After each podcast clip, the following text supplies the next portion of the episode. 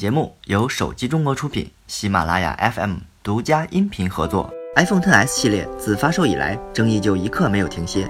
信号门、相机美颜还勉强可以接受，然而外媒曝光的息屏无法正常充电，可让果粉们炸开了锅。有部分用户在购买了新款 iPhone 后，发现 iPhone XS、XS Max 在息屏状态下无法正常充电。有国外网友对多款新 iPhone 进行了测试，果然有部分 iPhone XS、XS Max 充电异常。目前苹果官方还没有给出回应。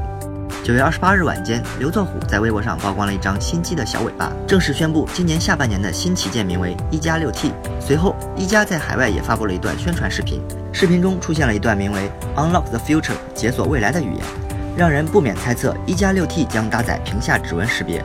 根据此前公布的信息来看，一加六 T 搭载屏下指纹的概率非常高。而在外观设计方面，一加六 T 也将由刘海屏变成一块六点四英寸的水滴屏，提升整机的屏占比。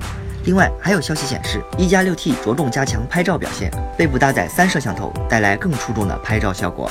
日前，荣耀官方表示，荣耀手环四将于九月三十日之后陆续更新最新版本，新版本将全面支持支付宝离线支付功能，通过刷手环便可以实现支付宝付款。荣耀手环四超低的价格，配合如此便捷的移动支付体验，是不是很酷炫呢？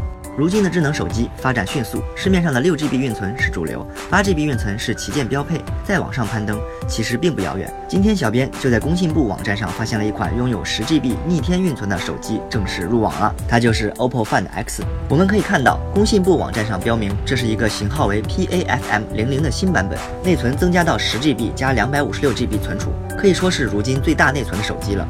不知手持三 GB、四 GB 内存的 iPhone 用户吓到了没？近日，有微博网友曝光了一款联想可折叠手机的上手视频。该机机身屏幕尺寸不大，比例较为狭长，最大的亮点是能够在不影响显示效果的前提下，以机身中央为轴心进行向后的弯曲。或许可以通过该特性佩戴在手上。昨天晚上，联想手机官微转发并回复：“可把我厉害坏了，插会儿腰，咱们十月见。”照此来看，联想首款可折叠手机将在十月份正式亮相。好了，本期的节目就是这样，我们下期再见。